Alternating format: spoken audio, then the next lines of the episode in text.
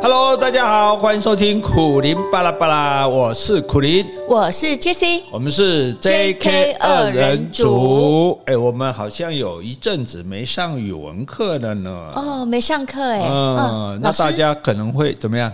今天要上课吗？我们每天都要上课。好，我们两天上一次，已经很厉害了。好。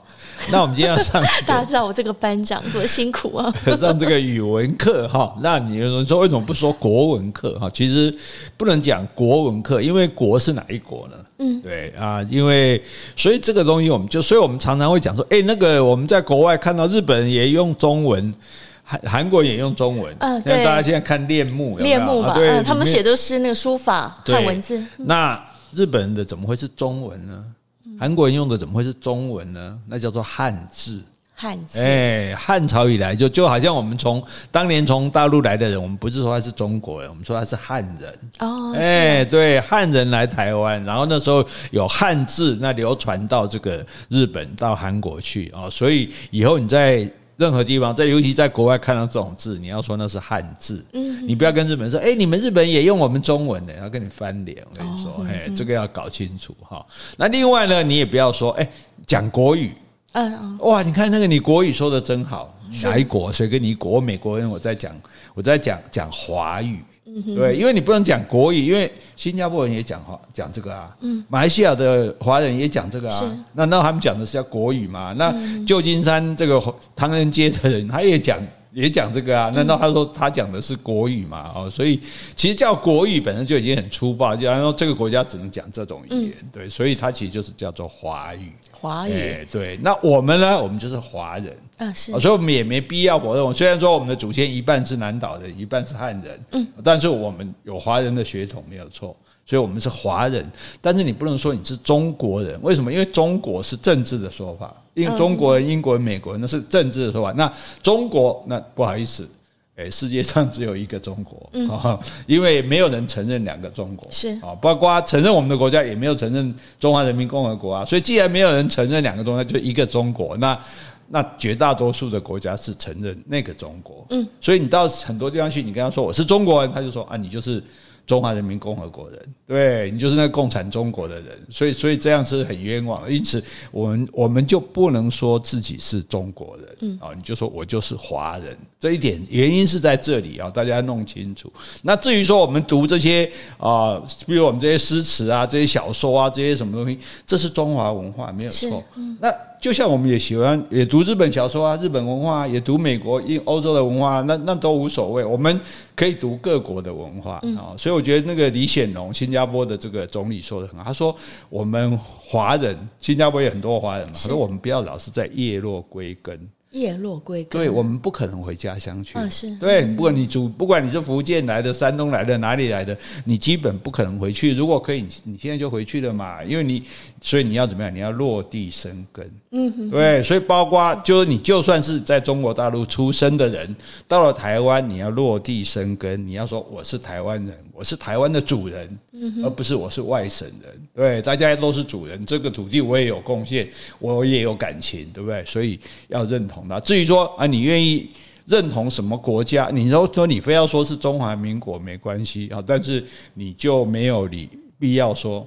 不能简化说我是中国人，嗯哼，啊，因为大家会认为是中华人民共和国。你说我是中华民国人，那也可以啊。事实上，我们总统也这样说啊，我们是中华民国啊，对吧？所以啊，那但是不要说中国人啊，也不要说炎黄子孙，因为炎帝跟黄帝两个根本不是人，因为他们是神话里的东西嘛，对啊，那里面历历史上那个时候根本都还没有还没有那个那个东西哈，所以不要讲什么炎黄子孙这样啊，所以跟我们的出生无关，嗯。我们在中国大陆出生的，也不影响我们做台湾人。阿诺施瓦辛格也不是美国出生的，所以他不能选美国总统。哎，他是欧洲吧？对啊，对啊，好像奥地利啊什么，基辛格什么德国出生的啊，那大家也不影响。事实上，美国人全部是外面出生的，原美国原地出生只有印第安人啊。对啊，他算民主大陆。对对，但是他们不会说我是我是爱尔兰侨，我是德国侨，我就是美国人了，对不对？所以跟你的出生无关，跟你的宗教也无关。有人说，哎，我们也拜关公、拜妈祖。那全世界人都还拜耶稣嘞？那难道全世界人都是犹太人吗？哦，对不对？全世界印尼人、马来西亚人还都拜那个那个阿拉嘞？那那难道他们是阿拉伯人吗？对不对？所以这个也没有影响啊，文化更没关系。你喜欢哪一国文化，就喜欢哪一国文化。好，所以这一点我觉得跟大家做个小小的沟通。哈，哎，我们还是回来讲我们的欧阳修哈。哦，今天要讲欧阳修啊，是的，是的，讲一下欧阳修哈，这古文八大家之一哈。那欧阳修他，欧阳修是有专属成语的哦。什么成语？欧阳修四岁的时候哈，他的爸爸叫做欧阳观哈，观察的观，就病死在这个江苏泰州的判官的任上哈，这他是去在那里当判官就对，结果在任上就死了。那这个欧阳观有一个缺点。嗯，为官清廉，这哪是缺点啊？为官清廉这不是很好吗？不是，因为古代给官的薪水是非常低的哦。所以其其实老实讲，那个官如果他，而且甚至官有薪水，吏还没有薪水。嗯，所以那个吏这些小的什么，比如说那种在那边喊威武啊，这些喽啰啊、仵作啊、验尸的啊，或者是狱卒啊，都没有钱的。嗯，所以官要靠要靠官来供应的，要不然他们就是要自己收红包哎。所以为什么中国自古以来会贪污，这也是一个很重要的原因。好，所以官的薪水是很低的啊，因为如果你不贪，你就会家贫如洗。嗯哼，哎，所以他死了以后，太太郑氏啊，那以前人只有姓嘛，没有名。郑氏他没有办法独自抚养欧阳修。哦，还一个人养不活，女古代女生又不能找工作，只好带着儿子去投奔丈夫的叔叔呢，丈夫的弟弟那一边，就这个叔族那一边。哈，但是虽然生活困难哦，可是哎，这个妈妈没有放松对儿子的教育哦，说哎，我们生活这么穷，我们靠人家养，我们就赶快长大，赶快去做工。还他还是教他读书。哎，所以妈妈识字是吧？哎，妈妈识字，哎，但是因为家里穷啊，买不起纸笔。嗯。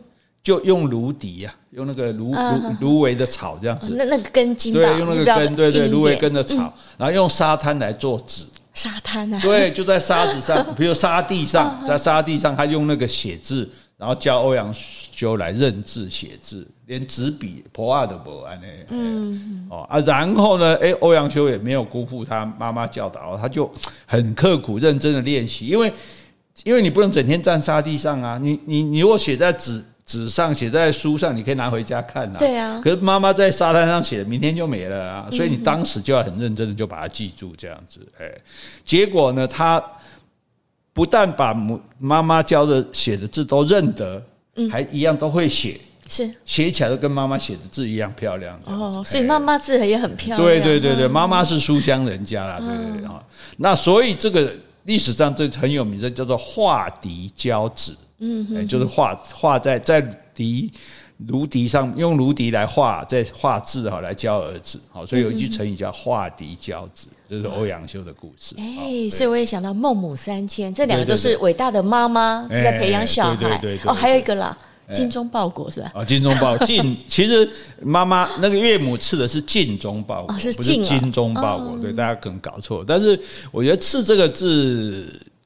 哎，实在是很难讲，因为你进哪一宫报哪一国也是可以挑的哈。那这个岳飞的事情，我们以后再讲哈。这个呃，他跟大家所认知的又有很大不同哦。我们呢，我们就是喜欢干这种颠覆大家思想的事情哈。今天我们也要小小小的颠覆一下。因为欧阳修他是古文运动的这个大家。什么叫古文运动？是从韩愈唐朝韩愈、柳宗元开始的。那你说干嘛要写古文？古文不是很难认吗？是。其实古文是写的比较浅白的。那后来唐朝就开始流行骈文，就是一个马字旁一个病，那个骈俪文，就是修饰啊，弄得很华丽这样子，然后反而不太读得懂。哦，所以那个韩愈就说：“哎，写文章不要这样，文章就讲自己的心意嘛。”对，所以。所以韩愈他提倡的这个古文是复古，就是我们恢复到以前写那个简单的明了的那个古文，而不要写现在这种过于华丽没有内容的这个骈俪文啊，所以叫古文。那古文呢，这个运动就一直延续到宋朝去啊，所以有所谓这个唐宋八大家哦，韩愈、柳宗元还有三苏。嗯，三叔就是那个鸟巢哦，不是鸟巢绝啊，什么鸟巢绝？就是我们 你要吃的三叔啊，哦，苏洵、苏轼、苏辙，对对，他们父子三个哦，还有欧阳修、曾巩。哎王安石啊，这这是八大家。哎，那请问一下，你所谓的古文跟之前的那个什么骈文，是吧？对我们来说，是不是都是文言文？我们还是看不懂。呃，但是古文还是比较容易懂一点。比如说，我们看诗说“师者，所以传道授业解惑也”。啊，这句我们还懂他的意思。对，大概意思。那骈俪文什么？呃，若若侠以故物其非什么？哇，就是很多修饰的文字，就对。那个东西现在已经几乎没有流传了，因为太难懂了。这样哈，那。所以他是主张写这些，就而且古文还有一个重点，他说文以载道，嗯，是，就是我写文章一定要讲道理的，嗯，不是说写文章写好玩、写漂亮、写的显示我文采很好的，哎啊，可是呢，那欧阳修第一个矛盾呢，他写的词啊，是。是婉约派的，嗯，不是豪放派的，像苏苏东坡，对不对？那个大唐大江东去，浪淘尽，那是豪放派，苏那个。欧阳修他写的诗是很婉约的、哦、柔美的，被称为花间派。花间派对花朵的花，这个间隔的间，就叫花间派。所以这个是第一个矛盾。那第二，其实这个还可以再道就是了，还可以文以再道。对，所以这是另外，这是写词，这不是写文章。哦，是不一样的。所以其实就是说，每一个人也不是有那么单纯的人格。比如说陶渊明，我们都知道嘛，他不是写这个“采菊东篱下，悠然见南”是个隐士吗？是。那大家没有多读陶渊明的作品。陶渊明也写过很野野艳的情诗哦，写说一个他喜欢一个女生，他巴不得她是那个女生的耳环，可以那么天天摇亲近她的脸，他巴不得是那个女生的鞋子。可以让他穿踩在脚底下，哎、哦，对啊，你会看到那个哇，对，好香艳啊，哦、对。可是这是人的另外一面啊，也不表示他另外那个隐居的那一面哦，不求问答，不为五斗米折腰那个部分是假的。所以人有多面性，对对对对。所以我们今天要介绍就是欧阳修写的这些，你不能想象，如果你如果一般人看到，因为觉得这是刘勇写的，结果居然是欧阳修写的。这第一个矛盾，第二个矛盾呢，这个欧阳修他行为很端正。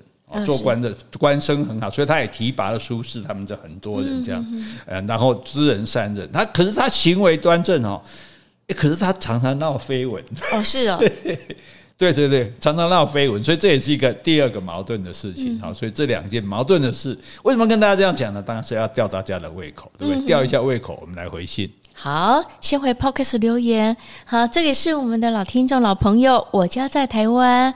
标题一样是苦苓巴拉巴拉是个好节目，苦苓老师 Jessie 你们好，听了四四三集，让住在欧洲的我特别感动。只有住在国外才知道台湾人拥有台湾护照是多么的骄傲。每天都有按五颗星来支持老师的节目哦，好，谢谢你啊，太感动了。所以呢，哎，节目可以重复按五颗星，是不是？因为他每天按我们节目两天才换一次哦，那这样各位哈，每天那如果你分五次听我们节目，你就按五次，好不好？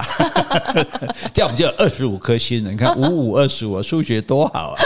不错，数学很好。好来，好再来回一个听众的来信，这个也是我们的老朋友发财美梦。他说：“J.K. 两位好，听到葬花，哎，就是那个黛玉葬花。啊”刚好路经一片落花处，很有感哦。所以美梦，我觉得你也是一个很感性的人感性的人。说到贾宝玉愿为龟托碑，那个乌龟有没有托那个黛玉的碑？嗯、对，就想到台南赤坎楼那些大石碑下的龟。你除了感性，还有 想象力非常的丰富。感谢每早都有你们的声音陪着我运动。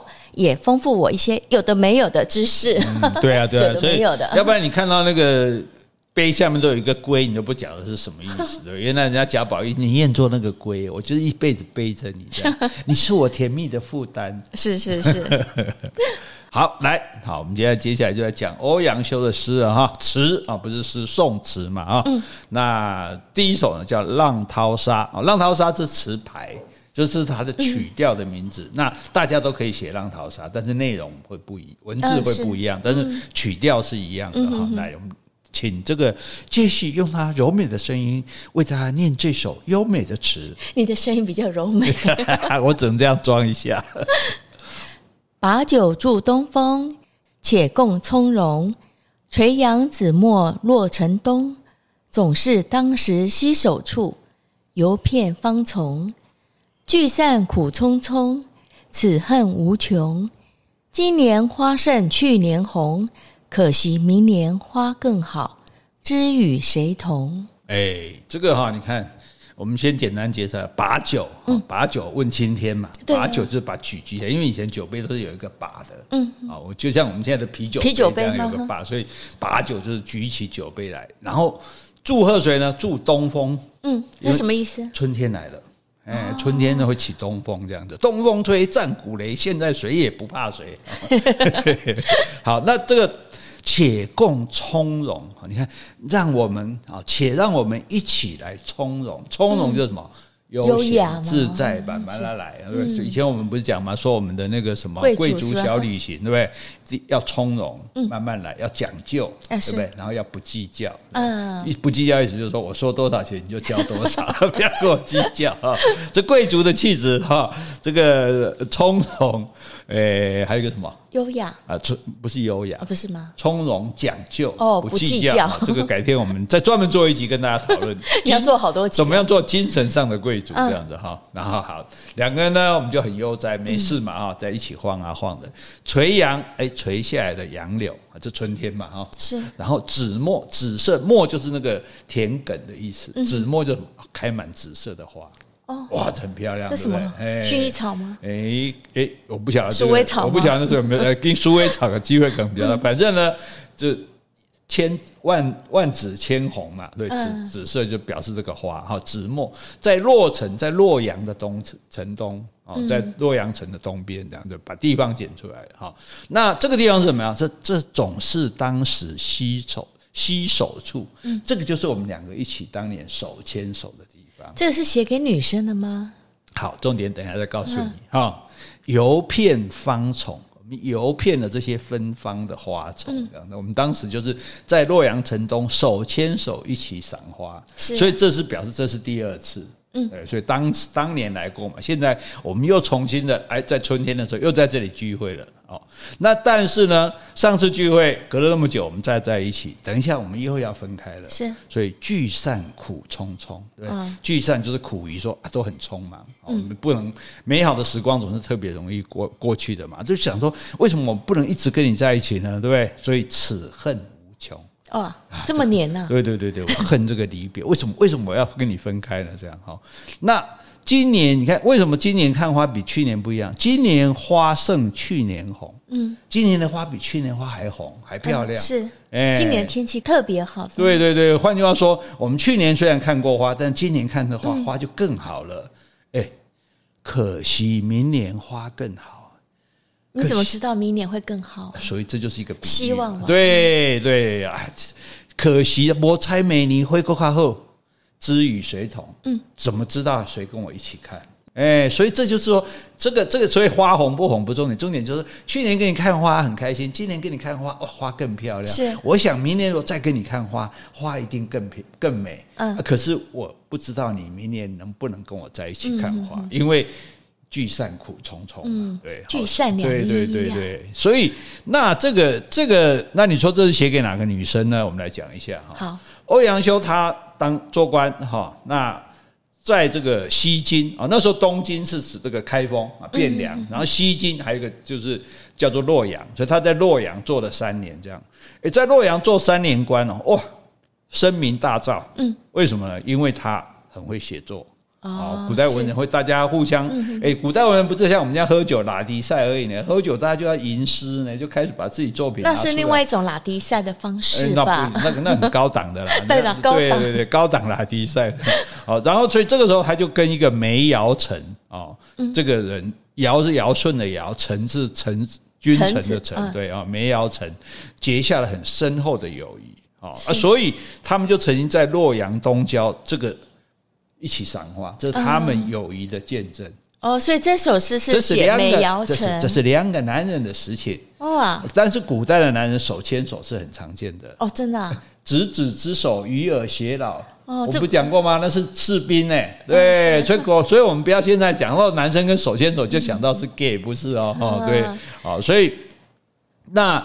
这一年呢，就是梅尧臣从开封回到洛阳，嗯，哦，就回来从东京到西京，对对对对对对，然后来看看他，然后呢，跟欧阳修就把酒言欢，重游旧地这样子哦。所以欧阳修这首《浪淘沙》里面同游的人呢，应该就是梅尧臣啊。对对对对对，写得好，写得好，好好好诗情画意啊，诗情画意好。所以这但是重点，他其实写的也不是梅尧臣这一个人。嗯，啊重点就是说，这就是一个惜春忆春，嗯，就我春天，对对，我爱惜这个春天嘛，因为所以惜哈这个字很好玩，在古在古代惜可惜、可爱、可怜都是可爱的意思。啊，哎，这个可怜是怜爱的怜，可惜惜是哪？来一光秀。秀秀，哎，也是爱，哎，对对对。现在我们讲的可惜是菠菜啊，其实他在讲可惜是秀秀，哎，秀秀秀秀啊。所以那惜春嘛，因为春天我很爱惜它，对，所以爱惜它才会舍不得它这样。然后回忆这个春天啊，想到去年的春天，然后呢，伤时。伤到感伤，说啊，这春天会过去，嗯，然后呢，你也会离开，是。人总是会别离的嘛，对，人人这个不是吗？人生的恨就是这个什么，哎爱爱。爱恨别离嘛，对对对对，爱别离嘛，相爱的人必须要别离嘛，对不对？哈，然后呢，就是主要他抒发的就是人生聚散无常的这种感叹，嗯，因为人生聚散无常，所以也就。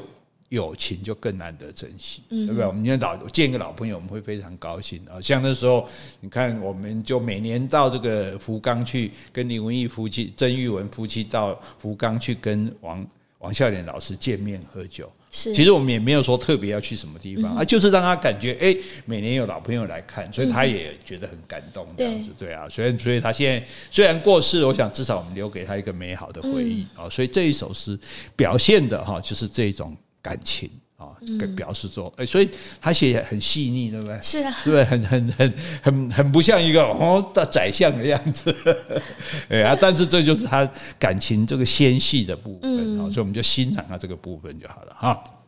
好，这个词的内容呢，我们会把它登在简介上哈，大家就可以来参考这样子哈。那欧阳修哈，这个他，所以正直的人做官其实真的都很难做了啊，因为呢。当时的宰相哈，他跟这个范仲淹，范仲淹大家知道写这个写先天下之忧而忧，后天下之乐而乐的哈。然后这个范仲淹跟宰相有起冲突，双方意见不合，这样。那通常大家聪明的人就当然压宰相啊，对不对？宰相是老大，行政院长，权力比较大。结果他认为说。他比较讲是非，他就说支持这个范仲淹，所以他挺挺范仲淹。那宰相这边就不高兴了，不高兴呢就要对付他。可是他也没做坏事啊，我就讲他为人很正直啊。哎，就说他们是朋党，嗯，朋友的朋，这个政党的党哦，朋党哈，党不是我们我们现在的党，在英文叫 party，说我们组织政党哦，然后互相竞争。在古代党就不可以。哦，是，就说今天你任何人，你都是为我皇上服务的，嗯、哼哼，所以你们就是个别对我。如果你们几个没事老是聚在一起，你们就是想要结党。哦、结党后面两个字是什么？营私。哎，就说你们结党就想要搞私利，你们想要搞小团体，这个是皇上最忌讳的。是，哎，所以既然皇上忌讳你们结党，那我现在就把你们一群人打成一党。嗯，你那个欧阳修，你为什么挺范仲淹啊？你们那不就一党的？你们没事喝酒就在那边串谋，怎么样对付我？对付这个朝廷，对皇上不利这样子。好，所以反正中国哦，这个中国古代为了党，为了那种党争，打来打去，斗来斗去的非常严重。那这样子好，就这样就被贬官了。哎，所以勾勾扎的母亲做料后，你看苏苏轼做的多好，每次也是被贬官啊。那欧阳修这个人，我们至少讲他一个优点，大家就非常的明确。苏轼、苏辙两兄弟，谁录取的？欧阳修。哦，是他啊？啊，对啊，就是就那时候把他说我当必此人出一头地，不让苏轼得得状元的啊，就他以为是他学生曾巩写的啊，所以没让他得状元。但最起码还是很有眼光，他看上苏轼、苏辙，然后王安石也是他提拔的，哎，所以他算是他们的伯乐耶。对对对对，所以他所以他等于是。多，你知道吗？哎，人家对吧？你看他们这些这么有才华的人，他都赏识他们，让他们有机会抛出头，这样子表示说这个人是很有眼光的，对啊，所以很会看人，对对对，很会看人这样子，所以所以他才会造成所谓的这个古文运动，才会造成所谓的唐宋八大家，对不对？可是这样的人呢，哎，自己写的词，我刚刚讲被列为花间派，写一个跟。男生的感情都写的这么旖旎，害我们都遐想，对不对？哎，是不是甘露饼又让人奈喝干那样？其实古代很多这种例子，你看那个呃。白居易写那《与颜为之书》，写给元稹的书，为之为之，此系此心，君知之乎？这不是很像写给你朋友吗？是是，对不对？还两个人还说我们的感情如胶似漆，所以大家以为如胶似漆是讲男女感情的拍写，不是最早出现的时候是写男人跟男人的感情的。古代男人不太写跟女人的感情，因为家里那个茶杯，茶杯，家里那个太太通常不识字哦，所以也没什么好谈的。他们如果要讲感情，就是写给那些。妓女的，哎，对，那当然也不会是真心的这样哈，所以很少像杜甫是少数这写诗会写到自己老婆的，哎，甚至就标题的，一般人来讲是不太会提到自己老婆的哈。好，那我们就来看他到底多么的婉约，多么的花间派哈。我们来看这首《蝶恋花》：庭院深深深几许，杨柳堆烟，帘幕无重数，玉勒雕鞍游野处。楼高不见章台路，雨横风狂三月暮。门掩黄昏，无计留春住。泪眼问花，花不语。乱红飞过秋千去。哦，你看这首诗，这首诗应该很多诶，因为你应该很熟嘛。嗯，庭院深深。嗯，琼瑶的小说，对，好，所以其实琼瑶的小说大家觉得好看，因为他用了很多古诗词啊，是。对的，就像像包括庭院深深，就啊什么月满西楼，这都是古诗林的句子，对对对，好，他庭，所以他一写一开始，你看这个写的完全是一个女孩女孩子的心理，嗯。庭院深深深几许，是因为只有女孩子才会有感受啊。对，而且男生干嘛关在庭院里？男生就出去鬼混了啊，对啊，就是女孩子古代二大门不出二门不迈嘛，你就我们也讲过，小姐就只能在后花园，不能见不认识的男人嘛，所以在后花园跟那个丫头在那边扑蝴蝶嘛。对啊，对，所以所以这个用的很好。庭院深深深几许，哇，三连续三个深，说庭院深深深几许，到底有多深啊？哦，到底有多深？奥桑带的地方，奥桑，奥小姐也在里面，奥小姐在里面。啊，所以呢，杨柳堆烟，又写到杨柳了哈。杨柳是这个，你看古代的诗词，杨柳是特别的，因为杨柳本身样子就很好看，对不对？然后有风吹过来的时候，然后这样摇摆啊，婀娜多姿，对，而且以前人会。送行的时候会折一个柳枝让你带走，所以它又有离别的意思，这样子哈。杨柳堆烟啊，烟是什么？烟就是春天早上的那个雾蒙蒙啊，那哈，就是就你现在就想象那个早上的时候，哎，你的院子里面杨柳树，然后在一片晨雾迷蒙中，哦，有有没有这首歌啊？早上的微风，这这不是刚刚唱过吗？对对对对，好，帘幕无重数，一层一层的帘幕，嗯。哦，很简洁啊，所以表示说，这个这可能还是这个还不是一个门开就可以出去的。呃，你看，以古代的女生，就算去见一个，就算哎，我们最近看恋慕，不是韩国片也看到吗？就是你要见一个人，中间还要弄个帘子，不能直接看到。哎，那不是皇帝吗？或王子啊？没有啊，那个那个小姐也是这样啊，就是其实就是说大人物，他就觉得说我不随便让你看到我这样子，表示我的地位就对。那或者是说，哎。我们这我们女孩子对养在你看养这个唐长恨歌说，杨家有女初长成，养在深闺无人识，没人看过呢，哎，当然写要好给呀，啊，当然是有特殊的。那然后呢，哎，玉勒雕鞍游野处，玉勒勒是那个马的勒。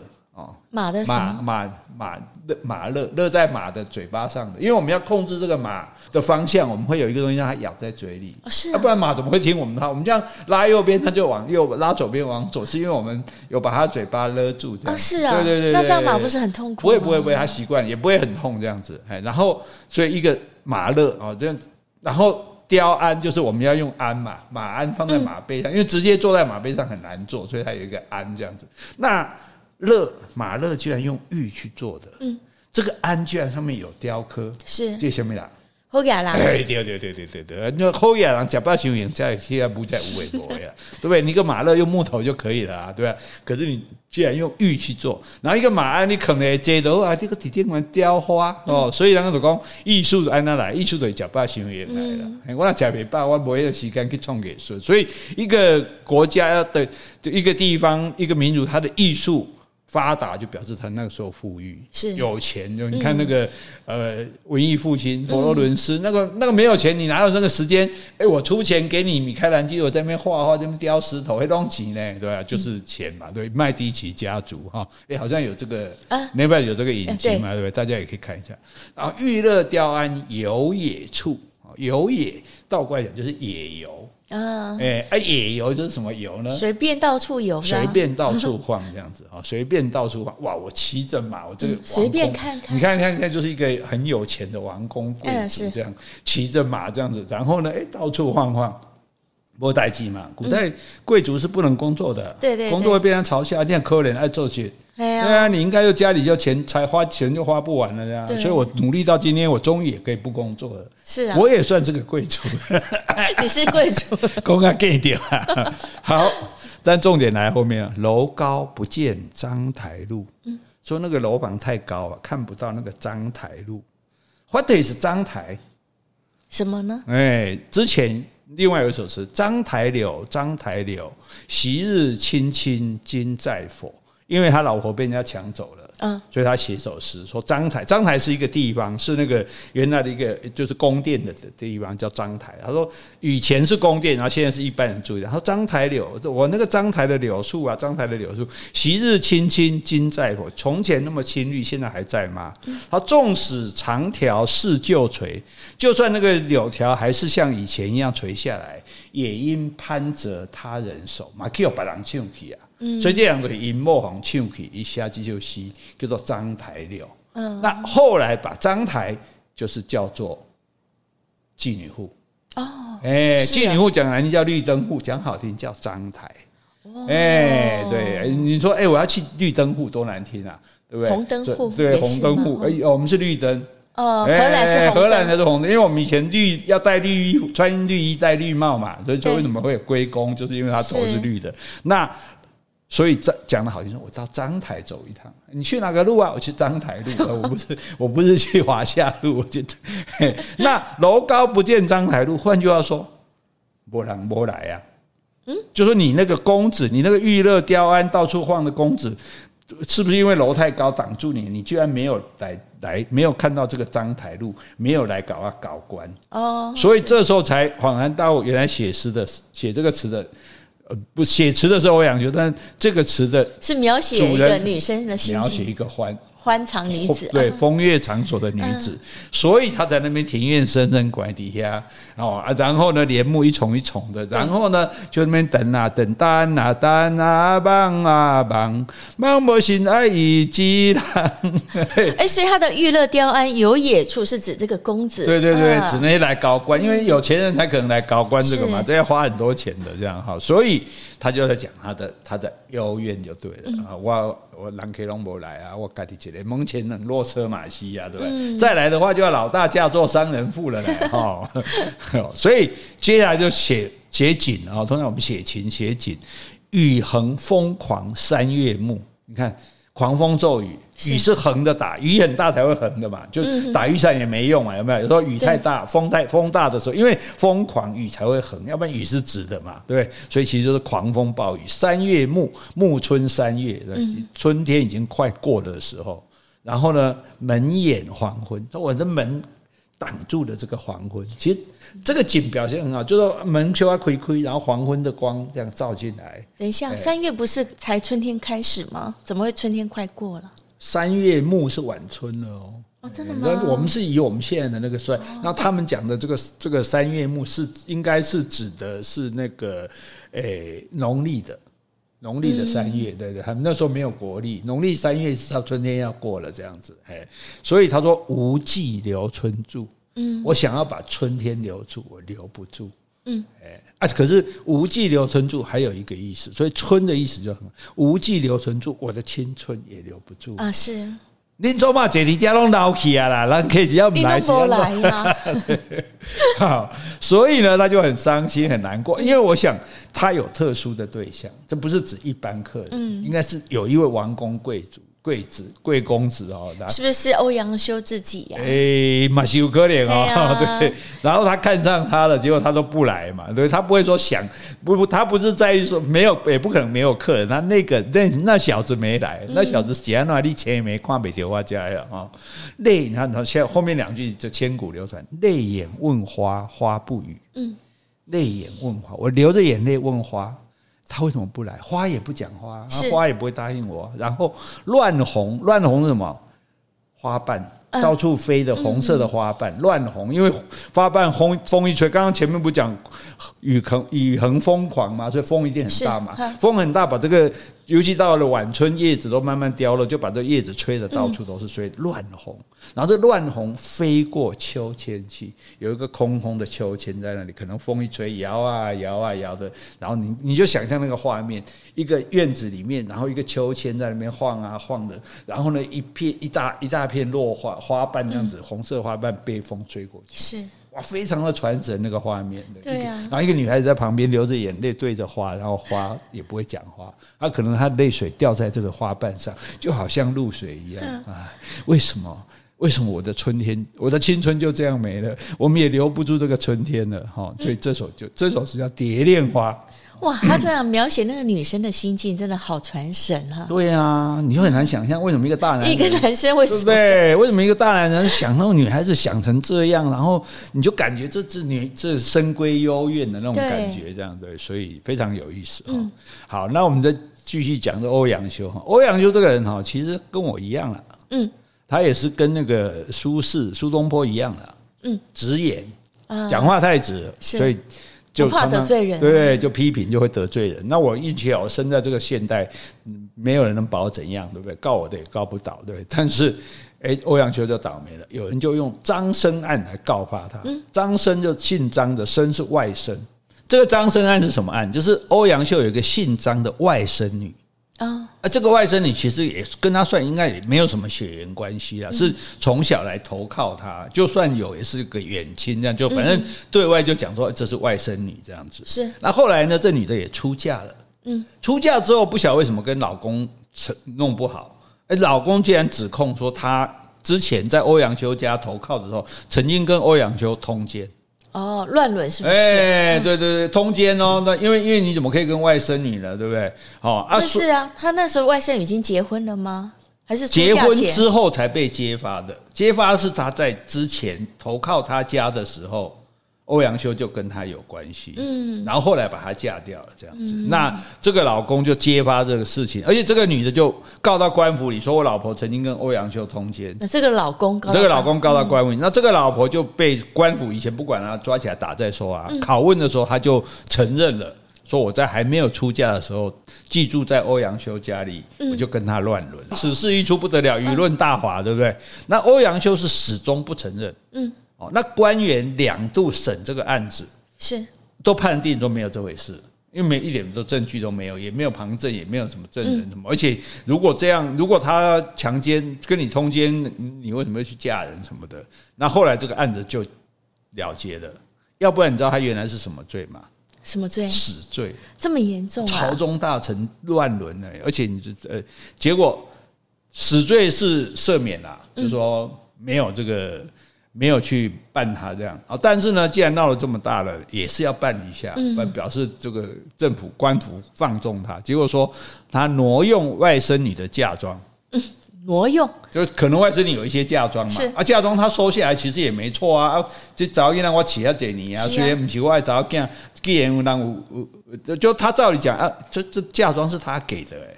对啊，那怎么会算？那等于他没给，还是说他本来要给拿了一部分？所以反正这欲加之罪，何患无辞啊？结果他这样又被贬官了。我觉得基本上还是得罪人。哎，可是这个外甥女也指证说欧阳修曾经被拷打啊，哦，有可能是被迫。你被刑求逼供了，那你就没办法啊。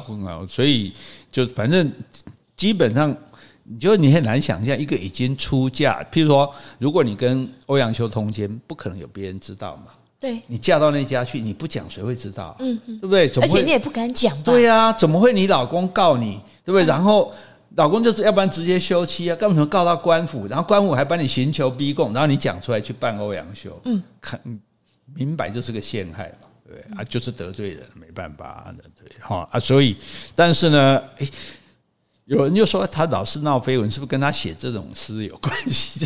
怎么对女生那么了解？所以像刚刚写到，你就怀疑那个公子就是他。是啊，对对对。好，还有另外一首《蝶恋花》哈，那我们再来看一下啊。谁道闲情抛弃酒，每到春来惆怅还依旧。日日花前常病酒，不辞镜里朱显瘦。河畔轻吴堤上柳。为问新愁，何事年年有？独立小桥风满袖，平林新月人归后。哎，这个你看这首诗，这个就是写，应该开始讲男生自己了。哦，谁道闲情抛弃久？这谁说我的这个闲情我已经抛弃很久了？就是说我应该就故弄就不会演啊，忙于工作忙于什么？其实我并没有把我的闲情抛弃了。嗯，哎，我还是有的。什么时候有呢？每到春来，惆怅还依旧。是到了春天，我又开始惆怅了。嗯，惆怅什么？惆怅春天来那么美好，可是很快又要过了。嗯，还是朋友没有来。哎呀，春天的时候没有成，对，朋友又没来啊，对不对？也有很久没去张台看那位小姐。哦，总之就是，哎呀，反正就是惆怅就对了哈。然后呢，因为这个惆怅嘛，对不对？sentimental 嘛，哈。然后就日日花前常病酒。嗯，你看这个病用的多好，我每一天我就对着花在那边喝酒。嗯，为什么要病？上瘾啊，酒瘾也是病字部啊，对，就是说我病酒悲秋的病酒的意思，就是说，哎，我我不喝不行了，所以我就是我得了酒病这样子哈，不辞镜里朱颜瘦，就不辞不在意，嗯，不计较我的镜子里面我的朱颜，我的美好的脸孔都越来越瘦啊。一般男生会想自己在意自己的容貌吗？变瘦了？对呀、啊，搞不好又是讲女生。哦，反正就是说我不这个，但是文人是有可能这样的啊。文人比较伤春悲秋，也说啊，每天喝酒啊，然后看着镜子里自己越来越瘦啊，哈，有点憔悴这样子。河畔轻吴堤上柳，哎，柳树又来了哈。河畔那么开的，嗯，我们每首诗都有柳树，我觉得柳树大王。哦，那河边呢，那个一片青青绿嘛，哈。这个草啊，青草就长出来了。那么河堤上呢，就柳树哈。所以如果大家有机会去这个杭州的西湖啊，就有这个西湖的河堤就有柳树哈。慰问新愁，就问哎，我又有忧愁了。嗯，就是新的忧愁。为什么何事年年有？为什么我每年都会有忧愁呢？我跟你讲，每个人都会有啊。是啊，可是他就所以就这个人就所以就是悲伤春秋。如果我们要伤春悲秋，如果如果我们讲难听点，就是简直就是这个这叫什么？这个借酒消愁嘛，还是无事生非嘛？无事生自寻烦恼嘛？无病呻吟。哦，但是他写的很美哦，你我们光欣赏他这美。独立小桥风满袖，我一个人独自站在小桥上。嗯，然后风很大，把我的袖子灌得满满，因为以前人袖子很大。是，独立小桥风满袖，你想象那个样子，多么的孤单，多么的那种凄凉，这样寒风吹着我的袖子都被风胀满了，然后独自站在那里，站到什么时候？站到平林新月，那月亮长升起来，新升起来，月亮都跟那个树林一样高了，所以我才会看到月亮。是，然后人归后，人才回去。嗯，人家今晚被等我卡归缸好寂寞啊！就寂寞，就忧郁萧瑟，这忧郁症。好，所以我们就是我们不管这种心境啊，但是我们就想说，一个年轻的人，不管男生女生，他就是觉得自己孤单啊，自己春天没有伴啊，哈，然后为什么就觉得老是觉得忧愁啊？哈，就就是为赋新词强说愁嘛。哈，也许不是真的很愁这样哦，啊，但是呢，其实他是应该要愁的，因为为什么呢？后来啊。后来有比较好的韩琦啊、富弼这算这两个人上台，嗯，那欧阳修呢？哇，出任的位置可大了，开封知府啊，包青天对，包拯也当过开封知府，欧阳修也当过。我跟你讲，所以这时候魏齐、富弼、欧阳修三个人就变成铁三角啊，所以他们的这个时候政治最安定的时候，哎，这是那个。诶仁政宋仁宗的时候哈。那后来呢，宋仁宗的侄儿，因为宋仁宗自己没儿子，他的英宗宋英宗继位。那既然他是他的侄儿哈，那他就应该叫自己的爸爸是爸爸嘛，叫仁宗是叔叔，是叔叔伯叔叔嘛，嗯，或者是伯伯伯伯。可是司马光他们呢，这些。比较思想老旧，他们就说：“你英宗，你不可以叫你爸，你要叫仁宗是爸爸。”哦，哎，你现在继仁宗的位置啊，你不可以叫他爸爸。哎，很严重，还吵争到那全部跪下来求求这个英，因为英宗就一定要封一下，因为我做了皇帝，我封一下我爸爸嘛。对。可是人家说那不是你爸爸，因为你现在继仁宗位置，你是仁宗的儿子。哦。对，就在那边吵起来这样子。哈，那欧阳修觉得说，那这英宗这个是亲情嘛，对不对？这你做了皇帝这。帮爸爸修一下墓啊什么的也也没有什么不好，可是那大家就所以他们那时候爸爸死了是吧？他爸爸啊，他爸爸已经不在了，对，那人他那仁宗也已经不在，这样他就只是想要肯定一下他爸爸而已。那但是大大家就不肯，那欧阳修就觉得这无可厚非，结果他在朝中他又被孤立了。嗯，哎，那被孤立的结果呢，又有人来害他了，他的七舅，嗯，七舅就是他老婆的兄弟，对，说欧阳修。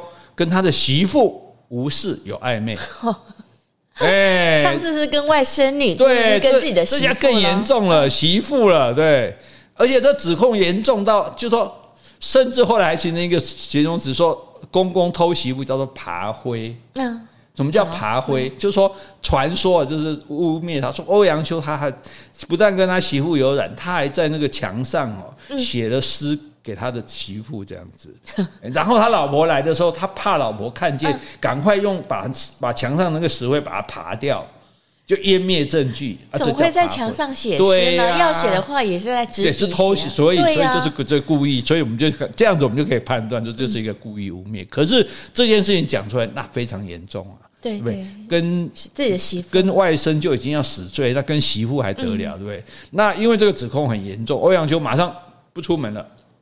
哦，也不去出不不出外了，也不去上朝了哈。然后上奏章辨明真相，说没有这回事。结果呢，朝中居然没有一个大臣帮他辩解。是啊，连他当日当年提拔的言官，言官就是那种类似监察委员，就是要专门御史嘛，要参奏人家什么的。哎，居然也倒过来参他哎。啊，为什么呢？就是让人不后啊，因为大家也大概选边站嘛。哈，那这个指控是。不大可能是真的啦，因为为什么有原因？就有人替他讲话，说他老婆很凶啊，他老婆薛氏自家甚严的，妻管严的，那可怜干媳妇在老婆眼下跟媳妇偷，你说出去聊个妓也就算，怎么可能在家里跟媳妇乱搞，对不对？好，所以宋神宗其实是不相信这个指指控的。对，认为应该没有事，就问那个指控的那个御史说：“啊，到底你听谁讲的？”嗯，因为有两个御史指控嘛。那个御史说：“我听另外一个御史讲的。”他就问另外一个说：“那你又听谁讲的？”御史说：“啊，我听人家讲的。”嗯哼哼，你们两个道听途说，啊，你们两个有根据吗？没有根据，啊，没有根据，你怎么可以参奏？他说：“本朝有例，文风可以参奏。”我叫我听啊，就我不用证据。哎，可是他们没有找另外一个证人吗？就是他的媳妇来。媳妇一定说没有啊。嗯，对啊，对啊。这不像那个外甥女说有。对，那外甥女是不是因为被抓去拷打这样？那可是就后来宋神宗说没这回事，可是欧阳修的名声就受损了。嗯，然后在政治上也就没有领导力量。等于就是说，因为还是信者恒信，不信者恒不信嘛。还有些人就对他那种哦，所以朝廷就说啊，那算了，既然这样，大家心都不向你了，啊不，大概嘛应该出来这里恭维啊。结果所以就说把他外放到外面去，就又又在贬官了这样。对，这样告所以贬官一概是好能连累啊，能一概是好什么外甥女，一概是好这么新妇啊，基本上就是因为人缘不好啦。所以呢，说话正直是很好，但是人缘也是要顾着。对啊，对啊，但是做官的人，因为他讲话就是直嘛，像他就觉得说，啊，那英宗对他的亲情，他想念爸爸，做了皇帝，把爸爸封一下有什么关系？对，那大家就就就不肯这样子哈，所以就是人家认为你唱反调不合群就对了，所以呢，这个后来他就反正仕途起起落落就退休，在六十五岁就死了这样子啊。那不过以前的六十五岁也算是，也算也算长寿，也还好。所以他第一个成就是他写古文。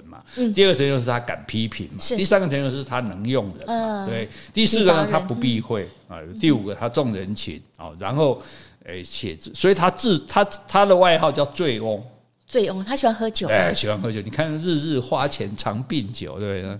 喝，然后又自称六一居士，六一，六一，六一是哪六一呢？家有藏书一万卷，哇，这么多。对，然后有一万卷，不是一万本哦，以前一本书可能很多卷，因为以前的书对没有那么不是就短不难了。然后又有金石遗文啊，一千卷。什么叫你就当做书画好了啊？对，书画这样讲比较简单。琴一张，嗯，棋一盘，嗯，常备好酒一壶啊，是哦，书一万卷，金石一千卷，琴一张，棋一盘，好酒一壶，那才五一呀。嗯，老婆还有一个，对对对对对，一个老头，这样叫做六一哈。老婆，老头是他他自己，我这一个老头，他不把他老婆算，老婆很凶哦，不不不，不用不用，那。我以前讲说他是，我就讲说他是六一居士。最后跟大家讲，我也是六一居士。你也是六一啊？你哪六一啊？我一我也一老头啊！你是跟他一样啊？我一娇妻。嗯，好，谢谢。我一小狗。嗯，弯弯。我一堆书。嗯，没错。我一个 podcast 啊，是的。五个了。嗯，还有一个什么？还有什么？一肚子牢骚。哦，这句话最正确。喂，一老头，一娇妻，一小狗，一堆书，一个 podcast，一肚子牢骚。都是我本人啦，六一居士啊，六一大帅。好好，今天介绍跟各位介绍两位六一居士，请各位多多指教。嗯、我们今天就讲到这里。好，今天我们如果有讲错的地方，请你多多指正。如果我们讲的不够的，也欢迎你来补充。另外有什么问题，或是有什么话想对我们说的，那就请你在 Apple Podcast 留言，或者寄信到我们信箱。用 iPhone 的听众不要忘了，每一次听都要帮我们按五颗星哦。谢谢，拜拜，拜拜。